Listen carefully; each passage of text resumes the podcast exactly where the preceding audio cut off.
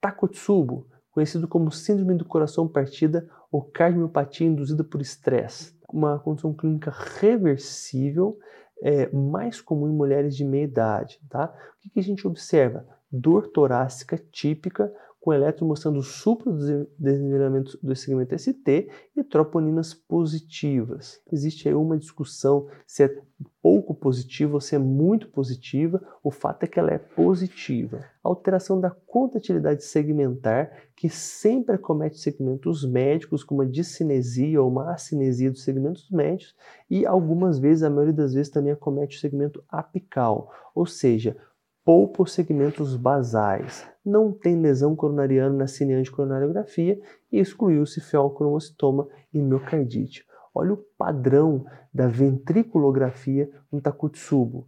Painel A em diástole, painel B em sístole, a gente observa uma contração dos segmentos basais com grande dilatação dos segmentos médios e apicais. Miocárdio não compactado é uma cardiopatia rara de origem genética, recessiva ligada a X, onde eu tenho trabeculações miocárdicas proeminentes com maior acometimento da região apical. É caracterizada por aquela tríade, IC, arritmia e fenômenos embólicos. FA, formação de trombos próximos recessos intratrabeculares, fazendo com que o miocárdio não compactado tenha, na maioria das vezes, uma indicação de anticoagulação. Olha o padrão ecocardiográfico, trabeculação bem proeminente nos segmentos mais apicais, pegando parede lateral também, tá? Isso é muito típico. Cardiopatia ritmogênica do VD é uma cardiopatia primária de origem genética com uma infiltração fibra adiposa, principalmente nos ventrículos direitos. Causa de morte, muitas vezes arritmias, morte súbita. Geralmente esse paciente não chega é, numa progressão tão grande da doença, ele morre antes de morte súbita. O diagnóstico é feito por, pelo eco, mostrando aí essa dilatação aneurismática do VD, ou por ressonância com esse depósito fibroadiposo no VD.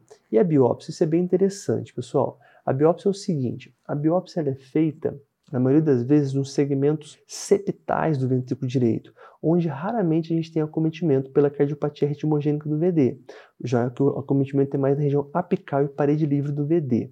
Então a gente tem muitas biópsias com falso negativo, porque pegou a região septal. E por que, que não faz biópsia da parede livre ou da apical? Pelo risco de ruptura, pelo risco de complicação nesse procedimento. Ainda mais se você está suspeitando de uma cardiopatia estimogênica do VD. Você já está pensando que esse paciente pode ter ali um adelgaçamento da parede é, apical do ventrículo direito. Tá? Então, cuidado com biópsia, às vezes é cobrado. Biópsia é um ótimo exame? Não, não é tão bom. Tem muitos falsos negativos. Tratamento da ritmogênica do VD com CDI, aumentando sobrevida, e aí, quando eu coloco CDI, por evitar a morte súbita, esses pacientes acabam progredindo é, por um padrão de insuficiência cardíaca, o que é raro sem o uso de CDI, já que ocorre a morte súbita precoce, tá? Então, quem são os pacientes de maior risco?